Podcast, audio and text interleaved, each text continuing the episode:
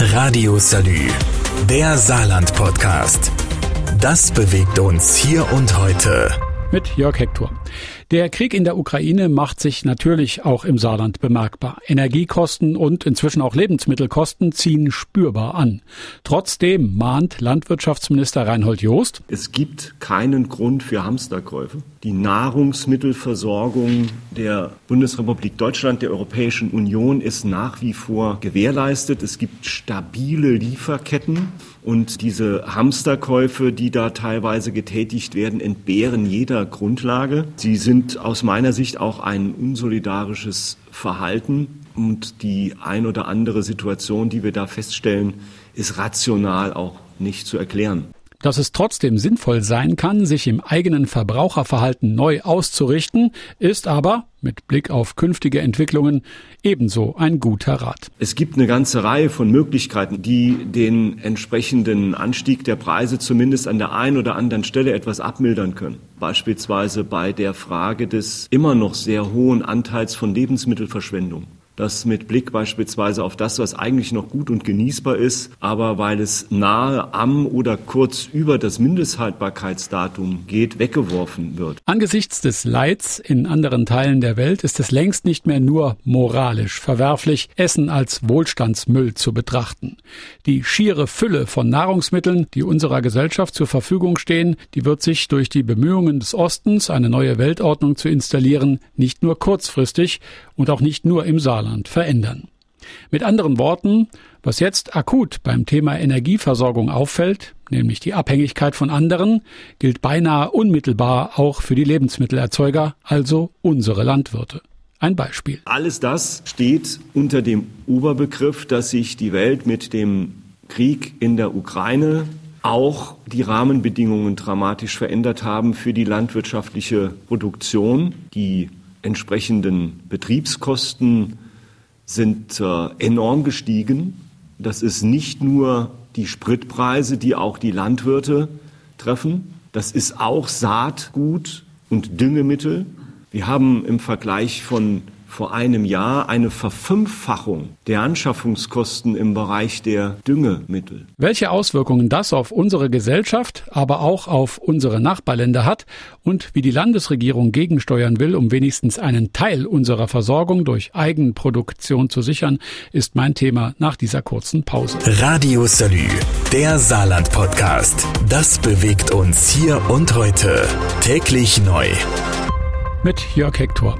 Lebensmittelpreise, aber auch die Preise für Saatgut und Dünger klettern stetig weiter. Für die allermeisten Saarländer ist das noch kein Riesenproblem, aber viele spüren die Kosten schon. Landwirtschaftsminister Reinhold Joost warnt zwar vor Hamsterkäufen, die wären nicht nötig, aber Geld sparen lässt sich trotzdem, indem man zum Beispiel das Mindesthaltbarkeitsdatum nicht als Ablaufdatum versteht. Wir gehen davon aus, dass in jedem saarländischen Haushalt etwa 900 bis 1000 Euro pro Jahr an Lebensmitteln weggeworfen werden, obwohl sie noch genießbar wären. Das war und ist auch die Frage, ob und inwieweit man mit Blick auf der Bevorratung eventuell das ein oder andere verändern kann. Also regional und saisonal einzukaufen, ist ein solcher Punkt. Saisonal und regional erzeugte Lebensmittel gibt es schon länger und sie zählen nicht mehr unbedingt als Geheimtipp, werden aber in Zukunft trotzdem teurer. Der Grund dafür ist unter anderem das Saatgut, das, wenn es um Soja, Mais und Weizen geht, zum Beispiel in der Ukraine gewonnen wird. Derzeit ist unbekannt, ob dort überhaupt eine Ernte stattfinden wird und falls doch, wie sie ausfällt und wie die Produkte nach Deutschland kommen, wenn etwa der größte Hafen der Ukraine, Odessa, unter russische Kontrolle fällt. Also müssen die Bauern hierzulande anbauen. Dann ist aber noch die Frage, wo?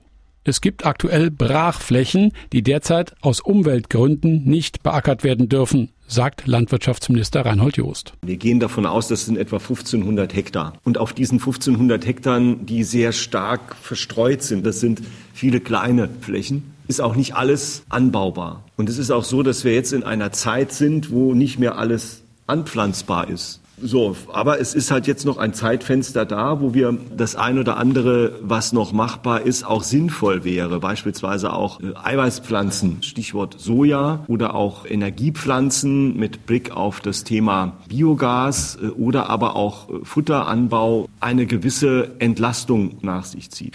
Insgesamt hat das Saarland 80.000 Hektar Ackerflächen. Die sind im Grunde alle in der Produktion.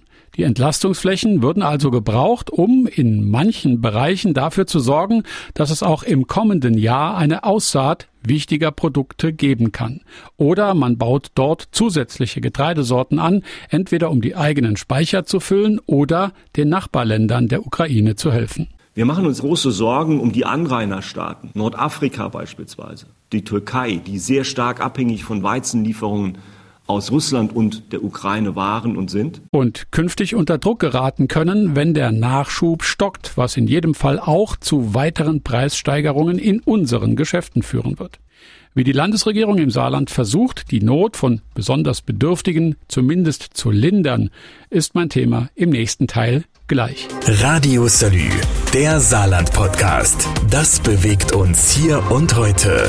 Täglich neu mit Jörg Hector. Sprit- und Energiekosten klettern und Lebensmittelpreise galoppieren ebenfalls davon.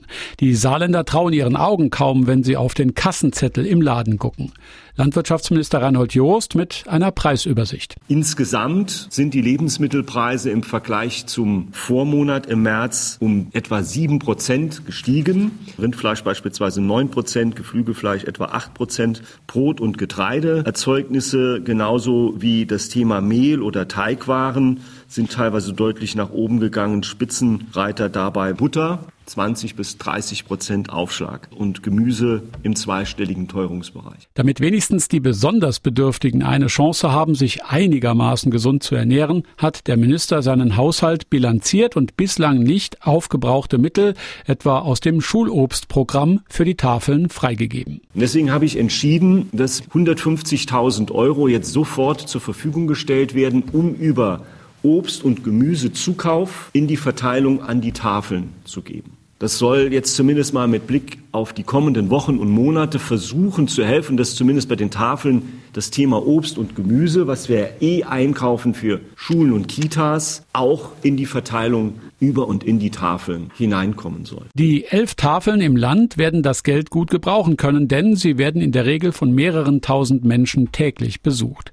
Die Saarländer, die sich selbst versorgen können, aber auch sparen müssen, können ohne zu hamstern, über geschickte Vorratshaltung und das Ausnutzen des Mindesthaltbarkeitsdatums rund 900 Euro Lebensmittelkosten im Jahr sparen, hat die Verbraucherzentrale ausgerechnet. Und vielleicht kann man aber auch selber das ein oder andere anbauen. Im Vergleich zu den 70ern gibt es im Saarland heute viel mehr Freizeitgärten mit Spielrasen und Pool, als dass es Nutzgärten gibt. Es ist natürlich keine Notwendigkeit, sich selber mit Salat, Möhren, Paprika, Tomaten und Obst aus dem eigenen Garten zu versorgen, aber es kann bei den aktuellen und den zu erwartenden Preisen auch mehr sein als pure Liebhaberei, sagt Landwirtschaftsminister Reinhold Joost. Also es ist nie zu spät, an der einen oder anderen Stelle selbst ein Stück weit Vorsorge zu treffen, ohne dabei in Panik zu verfallen. Und ja, manchmal ist ein bisschen Retro auch nicht schlecht. Ich gehe mal davon aus, dass die Bequemlichkeit bei einem großen Teil der Bevölkerung dazu beitragen wird, dass es eben nicht nochmal ein Zurück in die 50er, 60er oder 70er gibt. Ähm, was wir aber feststellen, ist ein großes Interesse, was sich wahrscheinlich auch noch verstärkt hat durch diese krisenhafte Entwicklung und den Krieg in der Ukraine.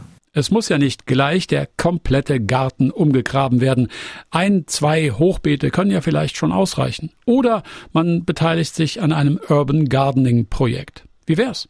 Den Kids kann sowas Spaß machen. Oma und Opa freuen sich sicherlich auch, wenn sie ein paar Tipps aus ihrer Gartenzeit weitergeben können. Radio Salü, der Saarland Podcast. Jeden Tag neu, auch auf salü.de und überall, wo es Podcasts gibt.